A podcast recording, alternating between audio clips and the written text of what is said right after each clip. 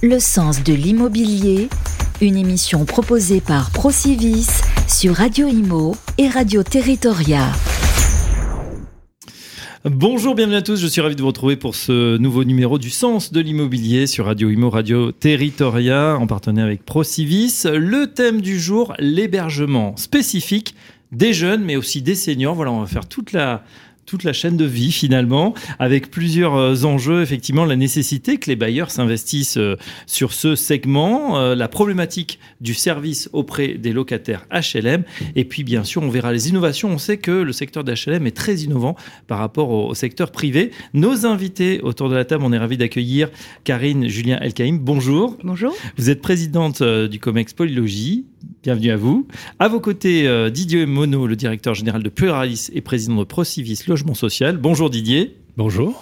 Et enfin, Pascal Barbotin. Bonjour Pascal. Bonjour. Vous, vous êtes président du groupe Midi Habitat. C'est ça. Les jeunes, les seniors, on pose euh, le sujet. Hein. Alors, pour les étudiants, on connaît les problématiques. Accès à des logements abordables près des campus universitaires, la qualité, la sécurité des logements, l'offre de services, on va en parler, adaptée aux besoins des étudiants, Internet, espace de travail, service de conciergerie, pourquoi pas. Et puis, flexibilité des contrats de location pour tenir compte des changements de, plan de carrière. Enfin, euh, des offres de logement adaptées aussi aux personnes handicapées. Eh ben oui, il y en a parmi les étudiants. Et puis, à l'autre bout de la chaîne, je dirais, euh, là, on est loin des études, mais bon, ça arrive aussi. Pour les seniors, eh bien, on a à peu près pas tout à fait les mêmes euh, services, mais l'accès à des logements adaptés aux besoins spécifiques, mobilité réduite, aide à la vie quotidienne, qualité et sécurité des logements, offre de services adaptés avec des soins de santé, aide à la vie quotidienne, des activités de loisirs, pourquoi pas, et puis euh, des offres de logement, il faut le dire aussi, abordables, c'est le nerf de la guerre, pour des personnes souvent qui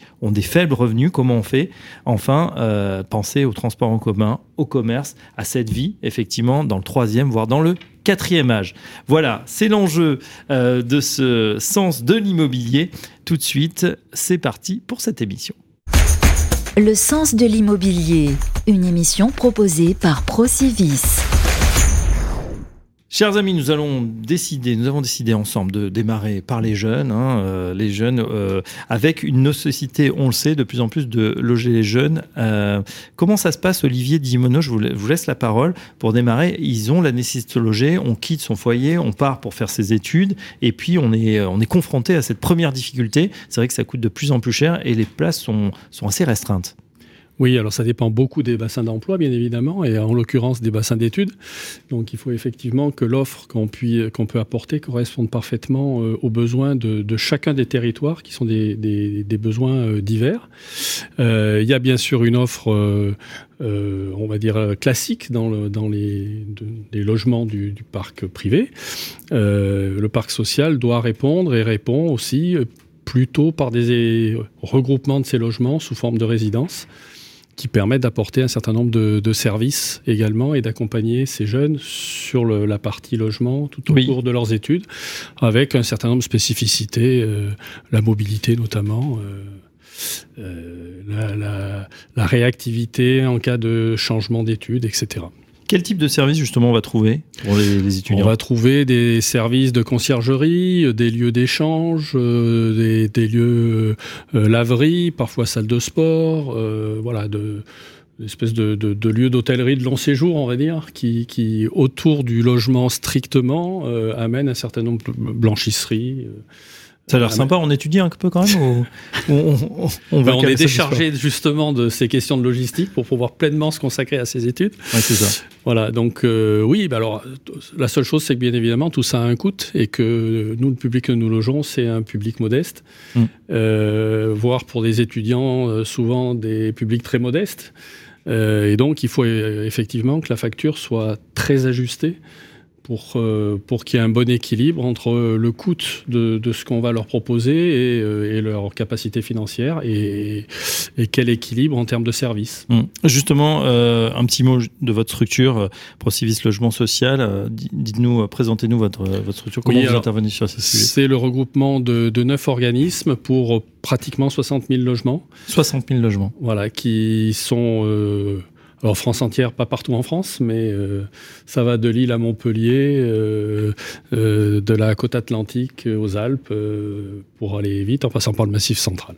Voilà, donc on, a un certain nombre d'organismes qui se sont regroupés et qui partagent un certain nombre de, de, qui ont des échanges sur essentiellement sur des pratiques de métier, mais aussi sur des achats groupés, etc.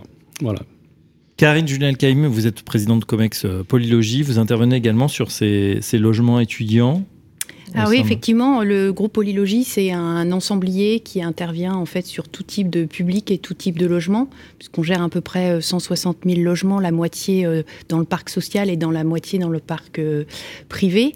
Et nous avons à peu près 10 000 logements euh, sous forme de résidence, donc qui vont euh, des, des étudiants jusqu'à l'EHPAD en passant par l'intergénérationnel ou euh, les publics handicapés. D'accord, on peut faire toute la chaîne finalement. Et l'objectif dans tout ça, c'est de pouvoir effectivement accompagner, être vraiment sur un parcours, un parcours résidentiel, en passant de la résidence en, après le logement famille, et puis ensuite pour tout type de résidence pour, pour les seniors en fonction de leur leur autonomie. Bien sûr.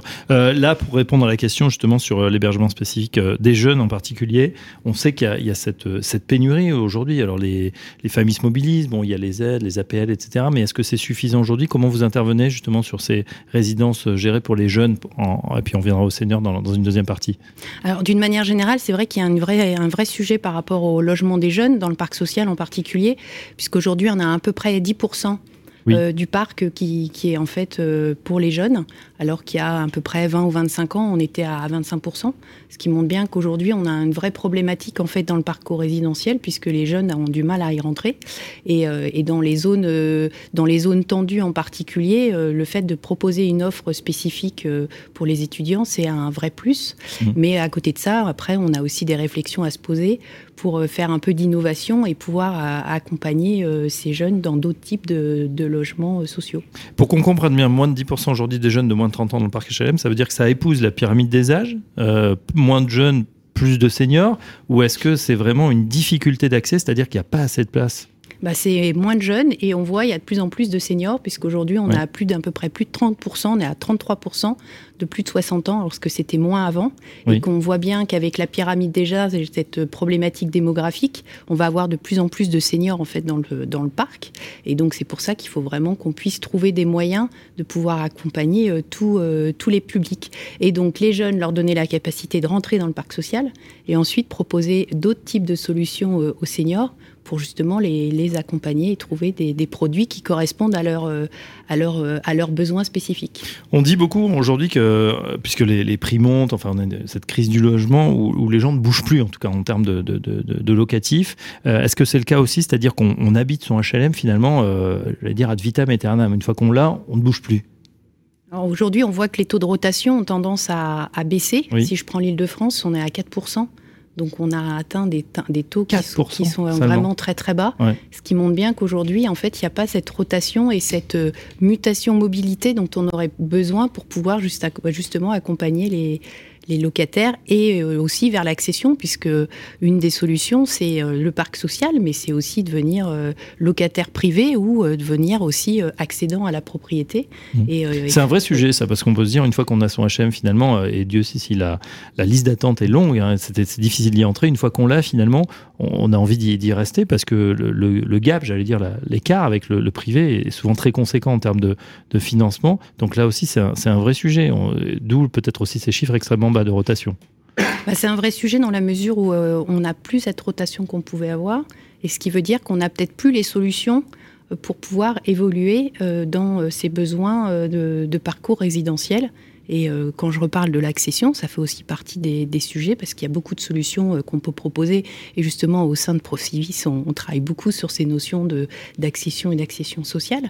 Mais euh, l'accompagnement de certains publics qui ne peuvent pas forcément passer à l'accession sociale, et notamment dans le parc social avec des produits spécifiques en résidence, c'est un vrai sujet aujourd'hui et c'est une, une, vraie problématique qu'on a globalement et collectivement compte tenu de l'évolution démographique et de, du fait qu'on vit de plus en plus de plus en plus vieux, ce qui est une bonne, une bonne chose. C'est une bonne nouvelle. C'est une bonne nouvelle, mais à côté de ça, ça veut dire qu'il faut aussi que nous, on s'adapte euh, globalement et euh, collectivement euh, pour pouvoir apporter des solutions à, tout, à tous les publics et notamment les, les seniors, puisque ce qui est important, c'est pas tellement l'âge, c'est surtout son niveau d'autonomie. Oui, et comment et dans quel forme, état de forme aussi on est. Alors, je vois Pascal Barbotin, juste à côté, président du groupe euh, Midi Habitat, qui euh, opine du chef quand il vous entend, effectivement, avec cette crispation hein, sur, les, sur les jeunes. Euh, c'est le constat aussi que vous avez. Quel est votre regard, Pascal Oui, je suis tout à fait d'accord. Nous, nous sommes un groupe qui opérons sur le Grand Sud-Ouest, la Nouvelle-Aquitaine et l'Occitanie. On, a les, les, mêmes constats en région avec peut-être une, une approche plus, plus segmentée ou plus diverse, notamment sur le créneau jeune, par exemple. Euh, bon, je, partage le constat disant il y a plusieurs âges dans lesquels on doit intervenir et, être davantage présent. J'appelle ça moi les trois âges, c'est-à-dire que on sert peut-être pas assez euh, les jeunes euh, et les jeunes actifs, par exemple, on sert pas assez euh, les, publics âgés. D'ailleurs, on constate que les crises successives que l'on traverse nous font oublier un peu la nécessité de loger des publics âgés qui sont de plus en plus nombreux. Là, je rejoins Karine sur ce sujet. Et sur les jeunes, il y a des approches aussi différenciées euh, qui sont euh, le traditionnel euh, partenariat avec les campus, avec les CRUS, donc sur le terrain des universités, sur lequel il ne faut pas oublier d'être présent, parce qu'il y a une demande très forte d'être logé à proximité des, des universités. Ah oui de sa fac, de son labo, de sa bibliothèque, parce qu'effectivement, on travaille quand on est étudiant. Hein. Je, je, confirme ce que, vous disiez, ce que vous disiez, Monsieur Coustet. L'objectif principal, c'est celui-là. Il, il, y a le deuxième créneau qui est euh, plutôt, euh, et, et, tout le monde le constate dans, dans toutes les villes, de euh, la volonté des jeunes d'habiter en centre-ville donc avec un équilibre entre euh, sa vie euh, privée et, euh, et, sa vie d'étudiant. là, on a beaucoup pratiqué depuis longtemps, par exemple, des colocations, qui sont aussi un moyen de créer plusieurs logements dans un logement. Hein, donc, avec de fait les services à proximité, puisqu'on est en centre-ville. Et sans oublier aussi le créneau euh, des jeunes actifs, sur lequel on a beaucoup investi ces dernières années, en coopération notamment avec euh, les, les, les, associations et les fédérations qui travaillent dans le, le secteur de l'habitat jeune, parce que là aussi, le, la suite de l'étudiant, c'est le stage, c'est le premier emploi, c'est l'alternance. Euh, et là, effectivement, spécifiquement et de façon plus dure encore, il y a un problème de logement. Et donc, créer des foyers habitat jeunes, des résidences habitat jeunes, en complément du parc étudiant, ça me semble être une, nécessité. Alors justement, euh, Didier Monod, vous, avez euh, évidemment cette nécessité de, loger les jeunes. Il y a des, plateformes hein, qui se montent et puis, euh, et puis on voit aussi bah, des, foyers, foyers collectifs, mais là qui sont... Bah, qui sont alors plébiscités, mais bon, dès qu'on peut les abandonner, quand même, on n'hésite pas à en, partir et puis à trouver un petit peu mieux. Oui, alors c'est ces foyers qu'évoquait euh, à l'instant Pascal, euh, il faut bien comprendre, c'est important ce qui vient d'être dit, c'est-à-dire que vraiment, il y a, les jeunes, c'est pas, il n'y a pas un jeune, quoi. Il y a des étudiants, il y a des jeunes travailleurs, mmh. il y a des jeunes actifs qui sont déjà entrés dans la vie euh, professionnelle et qui, qui, qui sont déjà euh, toujours jeunes, mais, mais, mais plus des jeunes travailleurs comme on, on l'entend.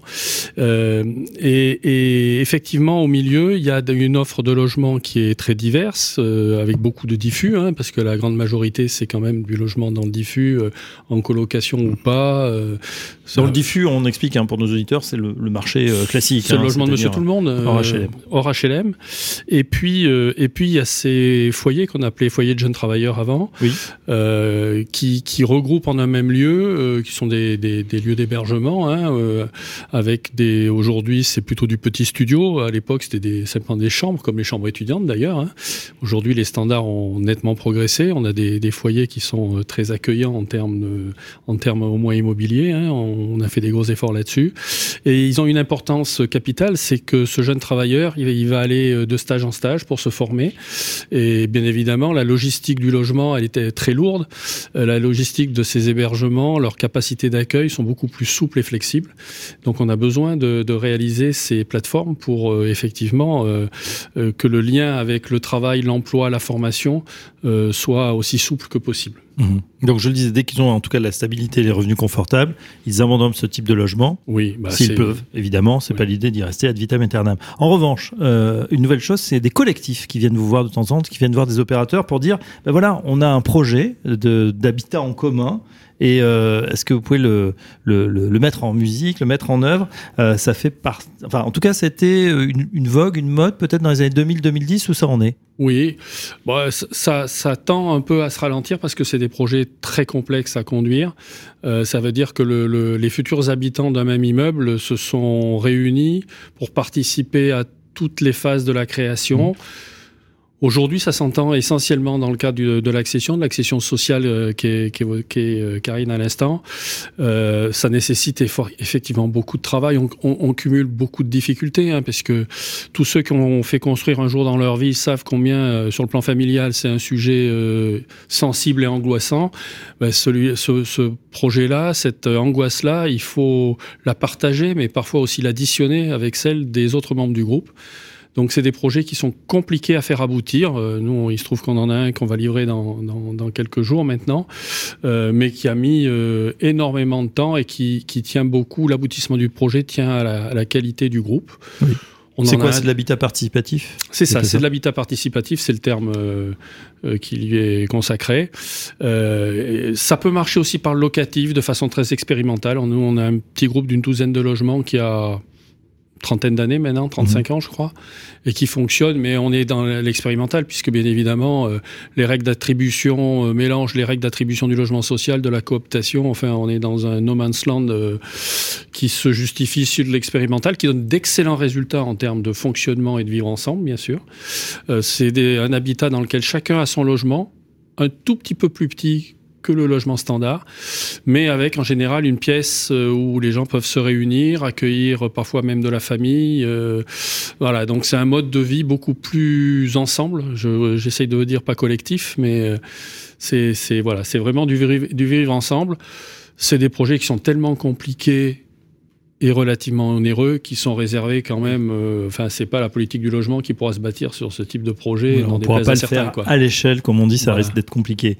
Euh, je vois Karine Julien qui est en train de sourire. Bon, c'est bien d'expérimenter aussi. Hein. Il faut, il faut tenter Nous, des nouvelles choses. aussi. Donc c'est pour ça que je souriais sur euh, sur le fait qu'il euh, y a des fois où on est un peu sur le de l'innovation où on est avec la réglementation HLM qui est quand même une réglementation qui est très compliquée oui. de réussir à, à faire justement ce vivre ensemble et, et euh, vraiment on est sur euh, on est sur la, la couture euh, et c'est pas toujours très simple mais les gens qui qui sont et qui vivent dans ce type d'habitation oui, et d'habitat sont en général très contents. Mmh. Voilà. Alors justement ça fait de la transition avec bah tiens les seniors hein, les, les, les, plus vieux avec des résidences vous travaillez aussi sur des vous connaissez vous commencez la livraison de résidences intergénérationnelles ça c'est un, un, projet intéressant puisque bah voilà il n'y a pas de raison de de, mettre les gens dans des cases, les jeunes d'un côté, les seniors de l'autre. Ça peut, on peut vivre ensemble, on peut avoir ces fameuses résidences intergénérationnelles. Expliquez-nous comment ça fonctionne.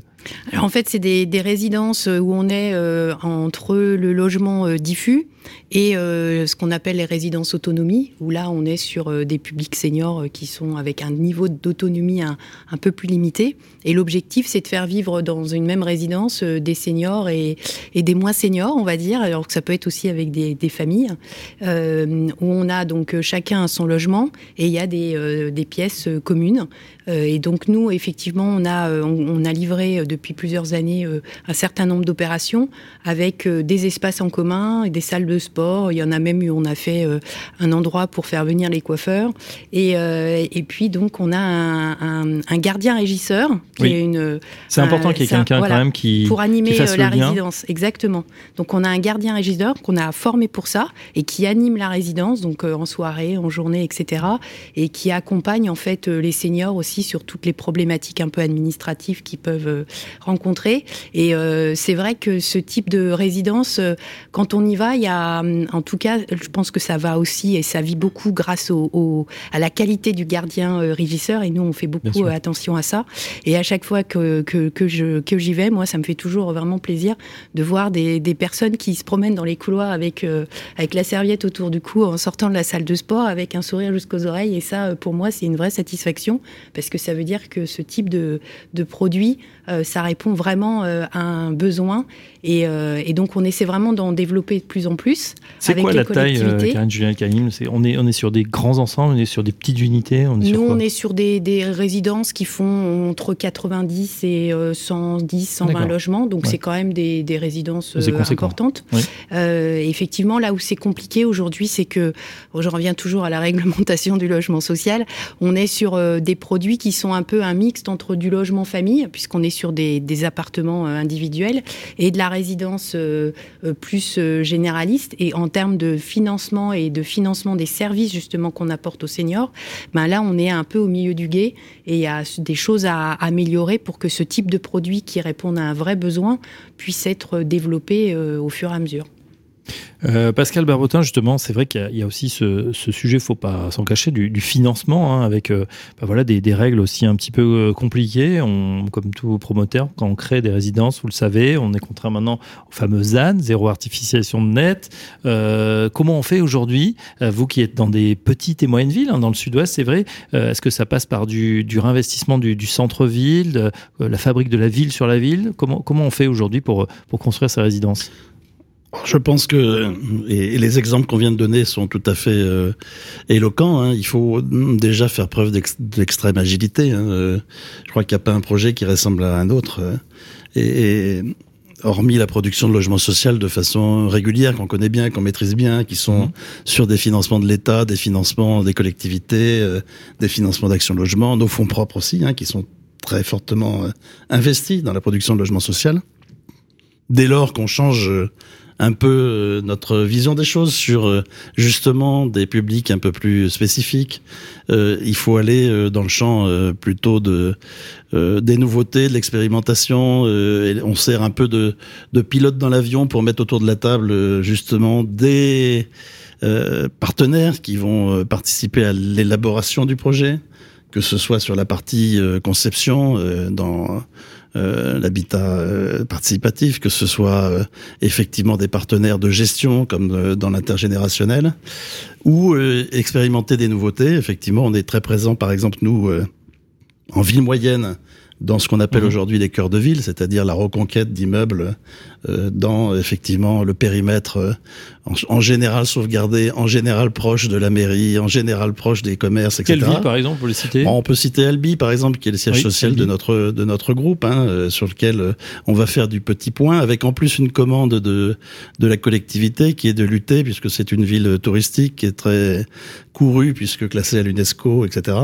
Où la mairie nous demande d'intervenir pour loger de façon permanente davantage de personnes dans le centre face euh, aux résidences touristiques, face euh, euh, à la croissance d'Airbnb, etc. Donc là, il faut aller chercher des immeubles, en général de taille modeste, environ 10 logements, hein, dans tout le tissu du centre-ville, et mobiliser euh, ben, nos équipes sur le sujet, qui n'ont pas forcément toujours l'habitude de travailler sur euh, l'ancien pour le remettre euh, à niveau du neuf, on va dire ça comme ça.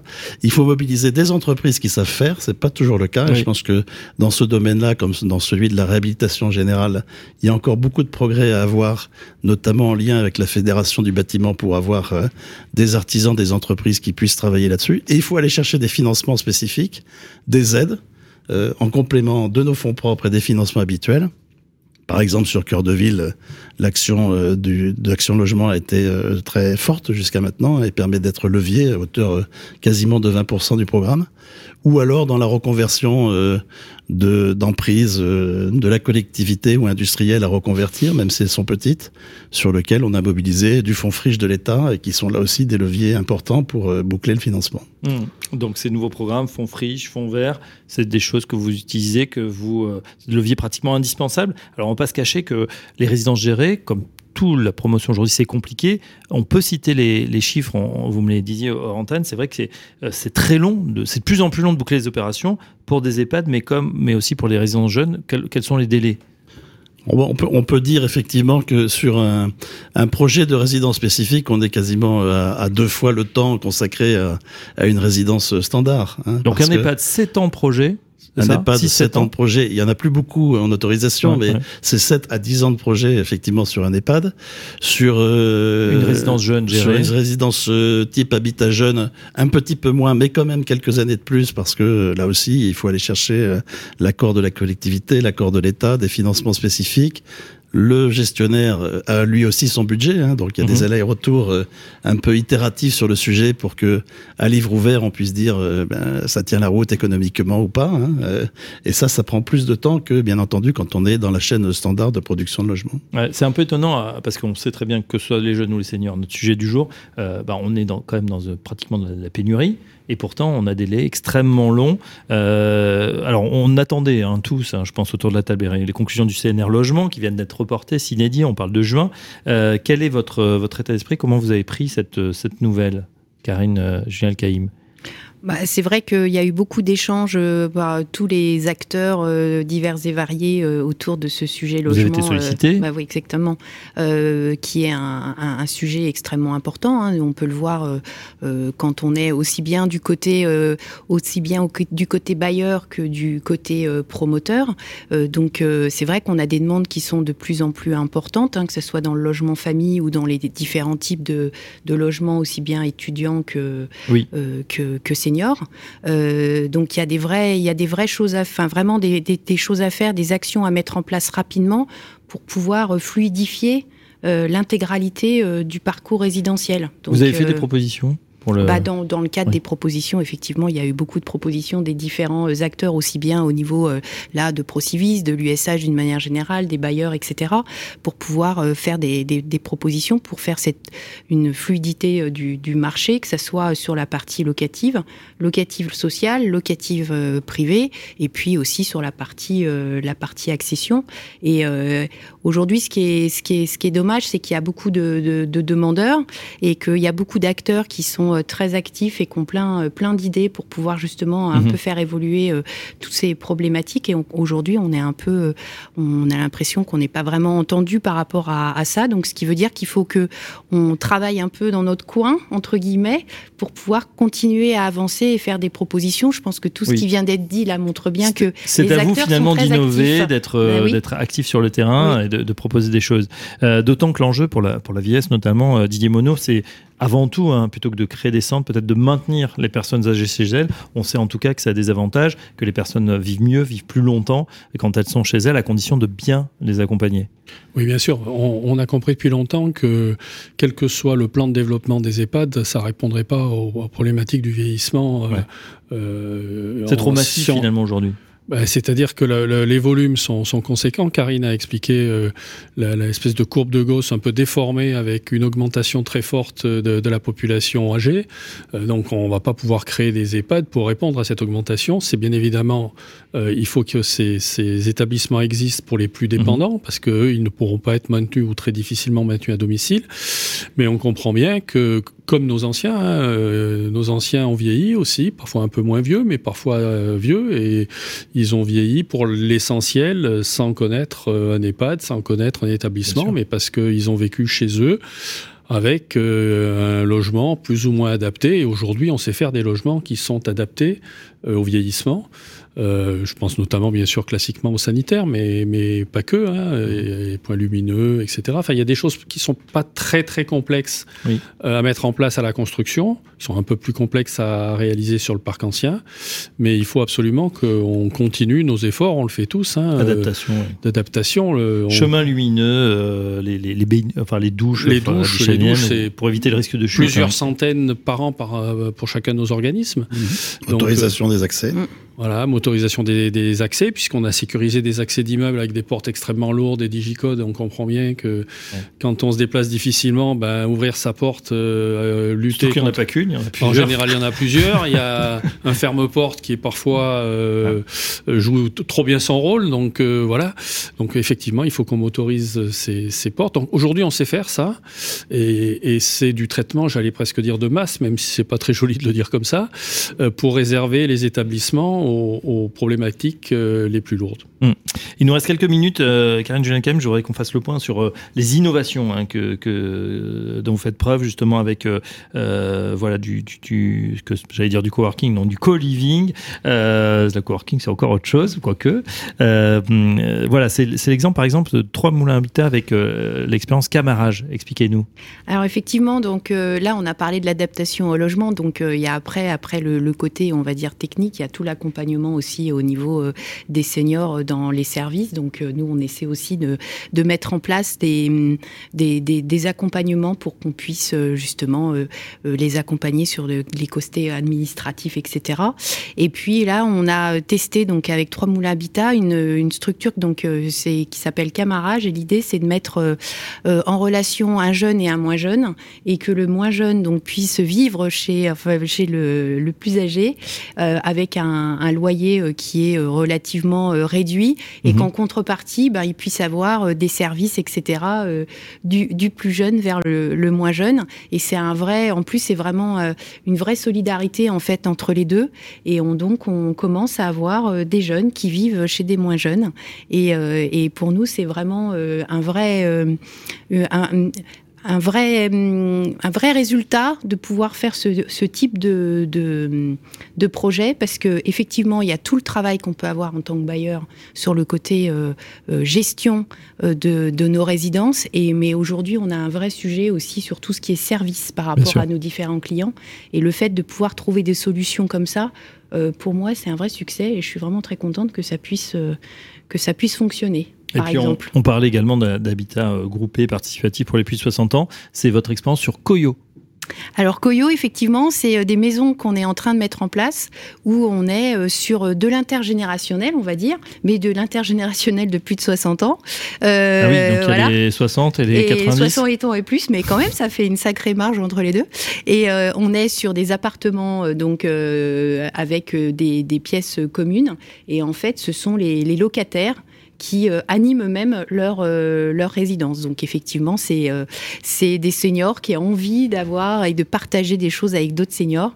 Et, c'est vrai que bah, on est un peu sur du sur-mesure, hein, ce disait Pascal tout à l'heure, mais ça, pour l'instant, ça rend reporte quand même du succès. Et donc, ça fait partie de tout ce qu'on essaie de faire, d'innovation dont je parlais tout à l'heure, pour essayer de faire une fluidité dans ce parcours, dans ce parcours résidentiel. Oui, euh, Pascal, justement. Euh, je crois qu'il y, a aussi un enjeu euh, et une responsabilité que nous avons qui est un peu dans la société où l'on vit, le, le, le, thème de rompre l'isolement. Hein. C'est peut-être vrai pour un étudiant ou pour un jeune actif qui est projeté en dehors de chez lui, à 100, 200 km de chez lui, près de son travail, près de la fac. C'est vrai, bien entendu, pour les personnes âgées. Hein. et tout ce qu'on peut mettre en place, on a aussi, nous, une expérimentation sur l'habitat inclusif pour les personnes âgées. Euh, euh, c'est bien un fil que l'on met en place euh, grâce à nous, à notre expertise, parce que euh, voilà, euh, aujourd'hui, euh, personne âgée toute seule dans son logement, même un logement social, ben, on constate qu'elle voit de moins en moins de monde. Mmh. Et donc, je pense qu'on a cette responsabilité-là de la réinsérer d'une certaine façon dans son environnement proche. Par exemple, ce que disait Karine hein, sur plusieurs logements avec plusieurs âges différents, qui sont pas forcément que le grand âge. Et puis de la faire sortir faire des activités. Hein. Si un jeune vient pour faire euh, de l'initiation euh, dans la salle commune euh, de la résidence intergénérationnelle, de l'initiation à l'informatique que les personnes âgées ne connaissent absolument pas, mais qui pourtant est indispensable aux démarches administratives, ben on aura réussi quelque chose. Et si en plus on peut projeter ça dans le quartier, dans la ville, de façon un petit peu plus loin, en accompagnant des associations, des CCAS et autres, je pense qu'on aura tout réussi. En effet, euh, vaste sujet. Didier, un petit mot de, de conclusion. Il nous reste 30 secondes. Non, mais ça a été ouvert par Karine. Effectivement, on attend euh, des suites à ce CNR, euh, des suites à ce pacte de confiance que la Première ministre a appelé de ses voeux en juillet dernier. Ça va faire bientôt un an. Et pendant ce temps, la roue tourne et nous ne sommes pas seulement euh, des bailleurs, des opérateurs. Nous, nous intervenons avec des conséquences lourdes sur l'économie du bâtiment. Et aujourd'hui, il y a urgence à ce que, effectivement, les pouvoirs publics prennent la mesure de la situation. Alors l'urgence, je pense que tout le monde l'a bien saisi, en tout cas les fédérations diverses et variées dans tout l'immobilier est en train de sonner la, tirer la sonnette d'alarme. Donc je pense que là, on devrait avoir quelques annonces. On espère qu'effectivement, ça va se déboucler rapidement. En tout cas, on en sait un petit peu plus sur cet hébergement spécifique, que ce soit pour les jeunes ou pour les seniors. Un grand merci à nos experts autour de la table. Karine Junelkheim, présidente euh, du directeur, euh, du, pardon, président, enfin, membre du COMEX de Polylogie, euh, Didier Mon, directeur général de Pluralis et président de Procivis Logement Social, et Pascal Barbotin, Habitat, Midi, Habitat. Merci, beaucoup, à vous. Voilà pour cet épisode du sens de l'immobilier. On se retrouve très prochainement pour un nouveau numéro. Très bonne journée à tous. Le sens de l'immobilier, une émission proposée par Procivis, à retrouver sur les sites de Radio Imo et Radio Territoria.